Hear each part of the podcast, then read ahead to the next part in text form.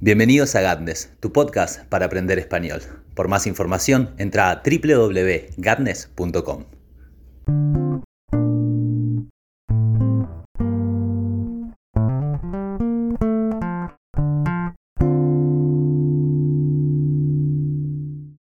Hola a todos, bienvenidos nuevamente a Gatnes, tu podcast para aprender español. Y esta vez eh, los quiero saludar desde una Patagonia en la cual hay un clima muy muy bello, por suerte, y también en este momento se está dando el inicio de la próxima primavera en el hemisferio norte. Este es un momento muy bello en general para ambos hemisferios, porque es el momento del mundo en el cual el mundo es más colorido. Los colores vivos y fuertes de la primavera se acercan al hemisferio norte y los colores ocres y, más bien templados del otoño llegan al hemisferio sur. Sin embargo, es el momento en el cual el, el mundo está más colorido que nunca, en, su faceta natural al menos. Y mm, espero que ustedes estén muy bien, yo estoy muy muy bien, me desperté temprano, estuve haciendo algunos trabajos desde las 5 y media de la mañana, em, pero era la única forma y es la única forma en general de que pueda llegar a hacer todo lo que tengo que hacer. Estoy haciendo mucho ejercicio, trabajando em, de 8 a 9 horas por día y em, eso me permite también de alguna forma em, estructurar mejor mis días para lograr hacer todo lo que quiero hacer en 24 horas. Hablábamos con una amiga de que la semana tendría que tener más días o los días más horas. Mm, para mí que lo que se debe hacer es organizarse mejor para poder hacer todo en el tiempo que tenemos. Em, en todo caso, lo que vamos a hablar hoy es un poco sobre las personalidades. Vamos a hablar sobre diferentes clases de personalidades, de caracteres, de formas de ser.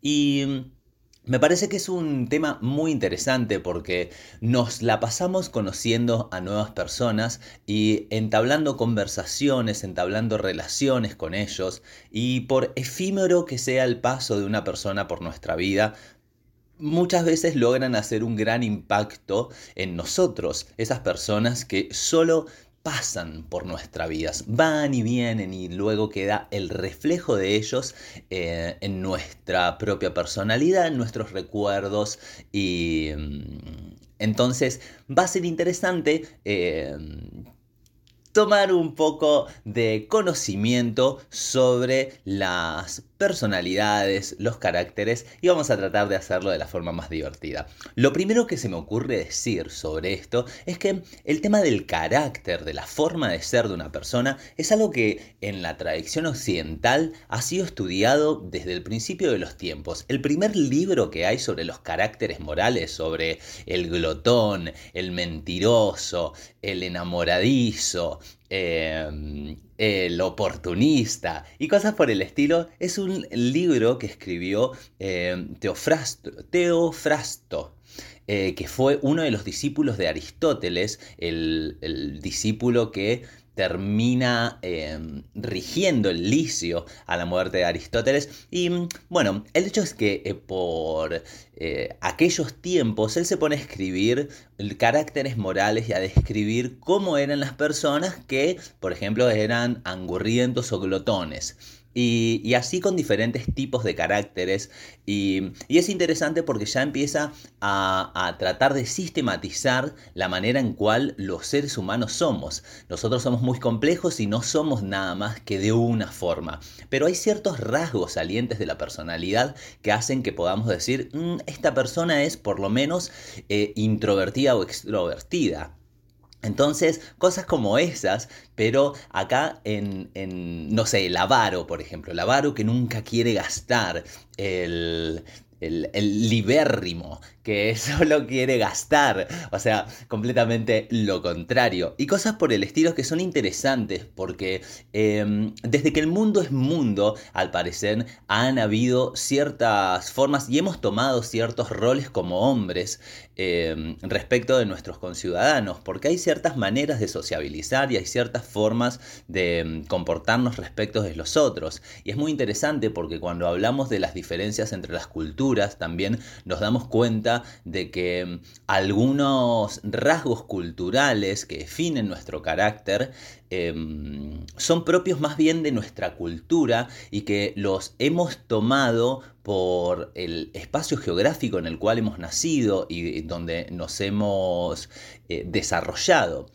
Entonces es muy muy interesante porque un alemán no es igual a un argentino, ni el argentino es igual a un polaco, ni el polaco es igual que un chino. Y todas estas cosas se van dando por los usos, costumbres, pero sin embargo podríamos llegar a imaginar y tal vez a dar por cierto que en todas estas culturas hay personas enamoradizas, por ejemplo, o hay personas tacañas.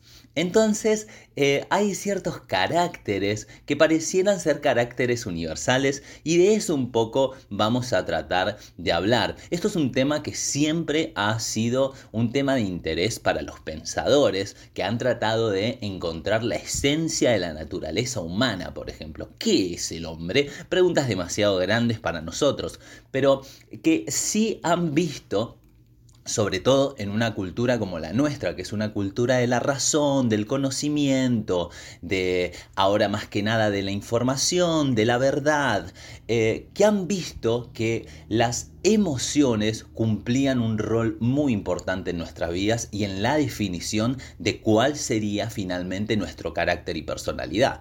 Primero hay una diferencia que se da em, entre el carácter y la personalidad pareciera ser, ya desde Aristóteles, Schopenhauer y diferentes teorías psicológicas, han sostenido a lo largo del tiempo que hay una diferencia entre el carácter y la personalidad.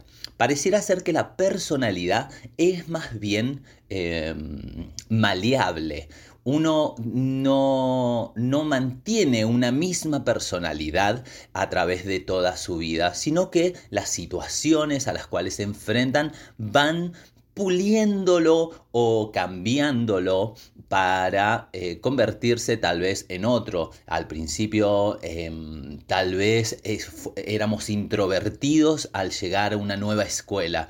Luego nos damos cuenta de que las personas eh, son íntegras, buenas y que se puede confiar en ellas y entonces de poco a poco nos vamos desenvolviendo y estableciendo lazos sin temor a ninguna clase de reproche o a ninguna clase de em, injuria o, cualquier cosa mala que pudieran hacernos. Entonces, la personalidad se modifica, pero parecería, y mm, por ejemplo Aristóteles, ya que lo tratamos, era esta idea, que el carácter es infuso, y no solo infuso, sino innato innato. Innato es que viene de antes del nacimiento. Nacemos ya con un carácter. Entonces, em, por muchísimo tiempo se ha tratado de pensar por qué tenemos ciertos caracteres. No sé, eh, le hablas a una chica de algo, se enoja y grita de una forma que no tiene nombre, se exaspera, se vuelve en su tono de voz y sus expresiones violenta, porque tiene un carácter eh, más bien sanguíneo, se puede decir, que es una persona eh, que se enoja fácilmente, que se le sube la sangre a la cabeza. Entonces, eh, existe ese carácter, pero hay caracteres que son más bien templados. Y entonces personas que se toman todo con mucha tranquilidad, a pesar de que estar enfrentados a las peores adversidades, lo toman con calma y tratan de pensar cuál sería la mejor forma de mm, actuar respecto de eso. Entonces podemos ver que hay desde la antigüedad griega esta diferencia entre carácter y personalidad y que pareciera que ser que el carácter carácter es algo que traemos en el cuerpo. Hay una forma en la cual nosotros reaccionamos a cualquier cosa que pase que tiene que ver mucho más con nuestra conformación, hoy diríamos psicofísica, pero con nuestro cuerpo que con eh, nuestra ideología, nuestra mente y nuestros pensamientos.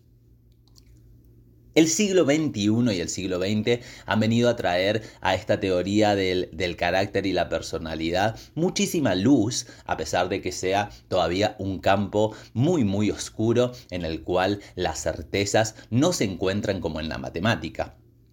Y nos han demostrado que los... Mm, rasgos de, la personalidad y las expresiones de alegría, de tristeza, tienen que ver sobre todo con la secreción de neurotransmisores dentro de nuestro cerebro. Em, pero, por ejemplo, en el, en el, siglo XVII se encontraba la teoría de las pasiones, y en la teoría de las pasiones se pensaba que según lo que hubiéramos comido, cómo se iban moviendo nuestro, nuestra sangre dentro del cuerpo, em, teníamos tal humor o tal otro. Es muy interesante porque podemos ver cómo a través de los, del tiempo se, se va eh, cada vez minimizando y, mm, y acertando de una forma más precisa cuáles son los componentes reales que forman nuestra personalidad, nuestros pensamientos, nuestros valores y nuestras ideas. En, el, en la antigüedad, por ejemplo, se creía que habían cuatro humores, em, los cuatro humores eh, son hipocráticos. Y, por ejemplo, la palabra melancolía, que esto es bastante interesante, viene de melaina. Melaina es la palabra griega para decir negro. Melaina colé. Y es la bilis negra. Porque se pensaba que en el cuerpo habían cuatro humores, eh, que eran cuatro sustancias diferentes y que la salud era el equilibrio de esas sustancias en nuestro cuerpo y que cuando la melaina colé era demasiado, demasiada, era excesiva, entonces sufríamos de depresión o sufríamos de tristeza. Y es bastante interesante porque de ahí viene la palabra melancolía. Es la unión de estas dos palabras, o sea que es una palabra compuesta griega que ha pasado a diferentes idiomas, porque la encontramos en muchos. En todo caso, esto es, de alguna forma, ¿qué pasa? ¿Cuál es la diferencia entre eh, el carácter y la personalidad? Em, vamos entonces a, notar algunas de las personalidades que se encuentran y también de los caracteres. Ya no es tan importante para nosotros hacer la distinción, sino notar que existía. Em, particularmente nosotros transitamos por la vida cruzándonos a nuevas personas a cada momento, porque eso es la vida, un transitar con otros.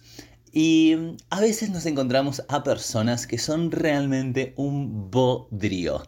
¿Qué es ser un bodrio? Ser un bodrio es ser más que aburrido, es algo que es completamente em, insulso, no tiene sabor, no tiene color, no tiene nada que nos llame la atención y no podemos entender por qué estamos enfrente de ellos. Entonces, eso es un bodrio, es algo que es muy aburrido. Y particularmente a mí me sucede que me parecen un poco eh, aburridas las personas que hablan muy lento. Las personas que hablan muy lento me resultan molestas porque particularmente creo que mm, siempre cuando hablamos con alguien tendemos a adivinar lo que nos va a decir. Si alguien nos dice no hay mal que por bien no, nosotros decimos venga, no hay mal que por bien no venga. Y a pesar de que la persona esté tardando mucho porque es muy aburrida, no hay mal que por bien no venga. nosotros resolvemos esa, eh, ese sintagma en nuestra mente y ya lo completamos antes de que lo haga el otro. ¿Qué sucede? Hay una, hay una teoría que se llama priming. Y este priming, esta primacía, este primado, hay de diferentes clases, semánticos, también sintácticos. Lo interesante es que, por ejemplo, cuando yo me pongo a hablar con una amiga o esta amiga se pone a hablar conmigo, establecemos una conversación, es muy normal que em, utilicemos las mismas estructuras sintácticas. Si ella me dice, estoy muy cansada, eh, yo también estoy cansado. Em, entonces voy a utilizar, si ella dijo una oración de sujeto, em, sujeto verbo, objeto directo, seguramente yo haga una estructura, utilice una estructura similar pero con otras palabras. Y también hacemos lo mismo, un priming semántico. Un priming semántico sería cuando hablamos, em, una amiga me dice, me encanta la música pop yo voy a decir, la música pop tanto no me gusta a mí, pero voy a, voy a tomar lo que dijo para decir algo más. Entonces, en este intercambio de palabras nos vamos quedando inconscientemente con lo que ha dicho el otro para seguir construyendo conocimiento, para seguir trayendo información entre los dos sobre un tópico que los dos manejamos y así se van haciendo acuerdos de en qué estamos de acuerdo, en qué eh, no lo estamos y siempre se da este, compartir ciertas estructuras y compartir ciertos lemas, ciertas palabras em, para estar de acuerdo. Es muy normal y se nota muchísimo en una técnica de... Em, em, de enseñanza de la lengua extranjera, que es la, el método directo, cuando se hacen eh, preguntas eh, al alumno para que nos responda utilizando la misma estructura. Por ejemplo, Ana viene de em, Rusia. ¿De dónde viene Ana? Y no nos tienen que decir de Rusia, sino Ana viene de Rusia para completar la misma frase. Este es el método directo, es una forma en la cual sin tener que escribir se va repitiendo lo que dice el profesor y así se aprende una lengua extranjera utilizando desde el primer día la boca, hablar y realmente intentar pensar en ese idioma desde el día 1. Entonces, de alguna manera el priming es eso, pero naturalmente. Y por eso las personas que hablan lentamente nos exasperan, nos hacen sentir incómodos, porque lo único que queremos es que terminen la frase. ¿Cómo puede tardar tanto en decir esto si yo ya lo sé y él todavía no lo está diciendo? A veces nos puede llegar a sorprender y que su oración gire y vaya para otro lado y no era lo que nosotros estábamos pensando, pero ciertamente las personas que hablan demasiado pausado, em, realmente suponen una molestia en general y por eso digo de que es un bodrio hablar con alguien que habla muy lentamente, a mí particularmente me exaspera, pero a veces toca y hay que armarse de paciencia y... Em, tratar de dejar de conversar con esa persona lo antes posible. Em, me acuerdo de un profesor de lógica formal que nos enseñaba lógica formal, que ya de por sí es un tema tedioso y... Em, y era súper aburrido, era Droopy D, no sé si recuerdan a Droopy, estoy feliz. Era así, pero bueno, ese, ese, tipo de personalidad para mí no es muy llamativo y me cuesta entablar relación con, personas que hablan lento. ¿Cómo es para ustedes? ¿Pueden eh, tener amigos que hablen lento, que sean lentos en general? Eh, para mí es muy, muy difícil. Pero, pero bueno, es así. Em, imagínense también, por ejemplo, que se juntaran con una... No, no creo que exista, pero imagínense que van a una sociedad en la cual todos hablan lento. Todos hablan lento y que les moleste muchísimo cuando uno habla rápido. Obviamente esto es un juego de la mente, no existe. Pero ¿Qué sucede? ¿Qué sucedería ahí? Al que hablara rápido sería molesto y les súper molestaría que hablaras tan rápido porque todos hablan lentos, no están acostumbrados a ese ritmo de pensamiento. Em, esto es muy interesante para esto de los caracteres y también de las personalidades. Porque em, pienso, por ejemplo, de que si en una sociedad se acostumbra a hacer las cosas de una manera, el que las hace diferente va a ser molesto. Y, por eso las sociedades a veces son eh, renuentes. Renuentes es que, eh, fíjense que renuncia viene de lo mismo. Renuentes es que rechazan, son eh, renuentes a los cambios. Em, por ejemplo, eh, cambios que se han dado en los últimos 30 años o 20 años en la Argentina, em, por ejemplo, la ley de matrimonio igualitario, que es algo que es muy llamativo para otros países del mundo, em, nos hace pensar cómo en un principio, por ejemplo, eh, pensemos en algo así como la homofobia, el odio hacia otros que tienen em, tienen una orientación eh, diferente de la heterosexual.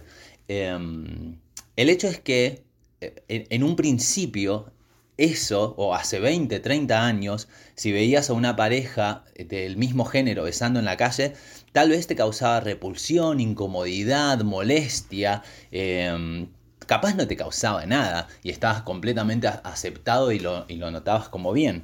Pero el, hecho de que ahora ya realmente no, no parezca para nada un problema y que parezca lo más natural del mundo, demuestra que lo que aceptamos, lo que creemos que está bien, lo que tiene sentido, em, es, algo que antes sentíamos diferente, o, vamos a decirlo así, lo que tiene sentido es algo que podemos sentir normal, que, que no nos causa ningún rechazo, que no nos genera emociones altas o fuertes.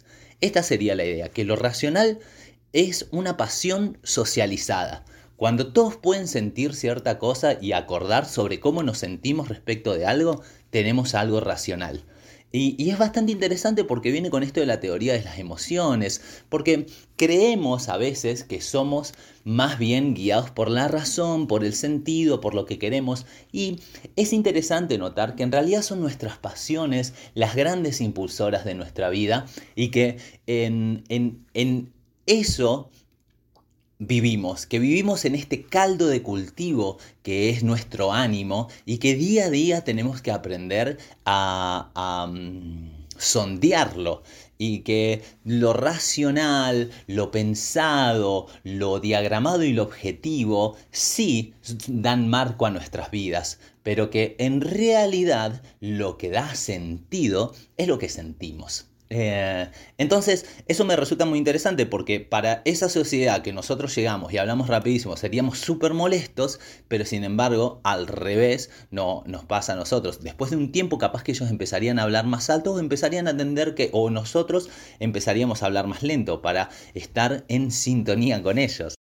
Pero lejos de estas cosas, podríamos también ver eh, una persona que pertenezca al otro espectro, que sea, en vez de una persona reservada, callada, más bien apacible, encontrar a alguien energético que está todo el tiempo queriendo hacer cosas y dentro de esto podríamos ver muchísimos tipos de, mm, de personalidades, pero vamos a notar también otro que sea un poco molesto, que sea la persona que siempre quiere tener la palabra, la razón y no solo la palabra, sino la última palabra, o que quiere ser el centro de atención. Esas personas que no pueden no ser el centro de atención, pero de una mala manera, porque a veces hay personas que toman el centro de atención de una forma muy amable, permitiendo que a todos los interlocutores puedan hablar, dejando que todas las voces sean escuchadas y de alguna forma eh, volviéndose moderadores, moderan, moldean, dan forma a la conversación grupal y de alguna forma la revitalizan y dan fuerza esos. Son personas muy interesantes en ambientes sociales y que hacen que uno se sienta cómodo rápidamente porque enseguida... Em, enseguida descubren cuáles son los roles de los otros y en qué lugares los otros se sienten más cómodos o no. Y de alguna forma se vuelven em, el alma de una fiesta porque saben integrar a todas las personas. No hay nada más feo que estar en una fiesta en la cual no todas las personas, eh, una fiesta pequeña, ¿no? Y, el grupo no está completamente integrado, encontramos personas que, no se sienten cómodas o que, o que no interactúan realmente. Y eso es bastante extraño. Lo más bello es cuando alguien o, o todos toman ese lugar de, tener la palabra, de asentarse dentro del grupo y realmente compartir ese momento y ese espacio. Pero hay personas especiales para mí que tienen esta fuerza de dirigir, de volverse líderes conversacionales y más que líderes, moderadores. Em, la parte negativa de esto sería el que no es un moderador, sino que es un eh, acaparador. Acapara la conversación. ¿Qué es acaparar? Acaparar es como el caparazón de la tortuga, guardar adentro del caparazón, porque es tapar, no dejar que otros lleguen a eso, acaparar la atención, es tener toda la atención, tratar de guardarla todo para uno mismo. Y lo mismo sucede en las conversaciones grupales, cuando alguien se vuelve monotemático y en vez de que de tener un diálogo se empieza a tener un monólogo. Eso es una de las cosas de las traiciones más grandes a la conversación. Y, generalmente son personas eh, egoístas, creídas, eh, que, tienen una muy alta eh, imagen de sí mismos y que generalmente no solo tienen una gran imagen de sí mismos, sino una baja imagen de los demás, porque los demás no les interesan. Entonces es muy interesante cuando sucede esto, porque mm, generalmente uno uno deja a estas personas hacer lo que deseen para no ponerse en la mira ni generar conflictos ni nada. Eh, pero es una forma muy molesta de ser también. Um, pueden hablar rápido, pueden hablar lento. En realidad lento no, porque si no no captarían la atención de todos y serían dejados de lado.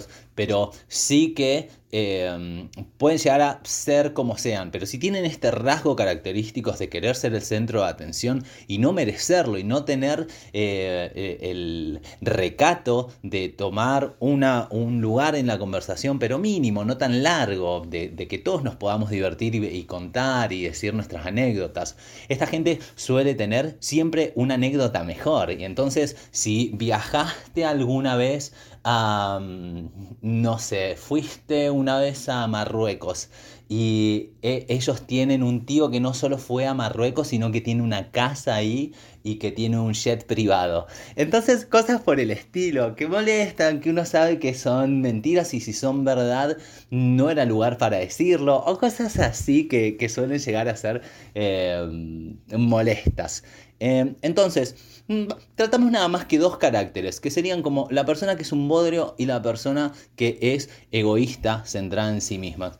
Y nos vamos cruzando todo el tiempo con esto. Em, también una cosa que me parece interesante decir para hoy es esto. En el trato con los otros, generalmente lo que más hacemos es conversar. Entonces las personas que más nos gustan son las que nos hacen conversar mejor.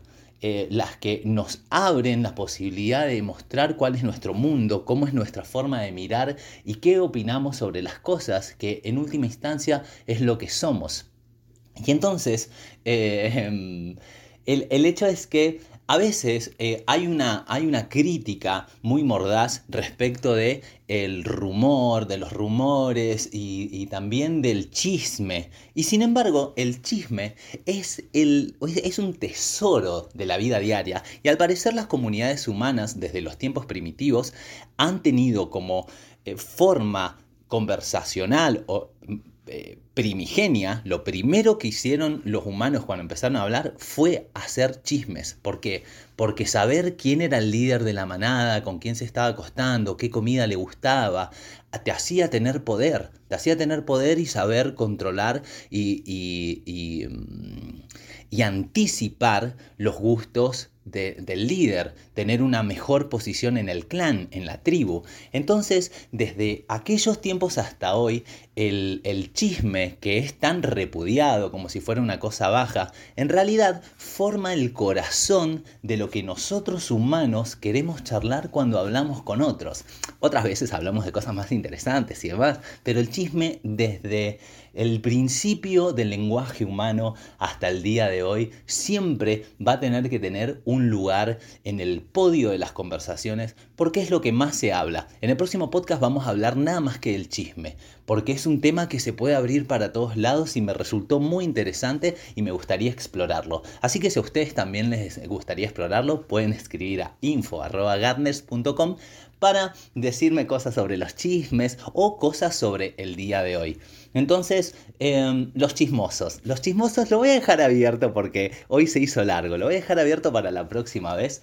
Em, ¿Qué son los chismosos? Pueden tener diferentes personalidades y demás. ¿Cuál es su posición respecto del chisme?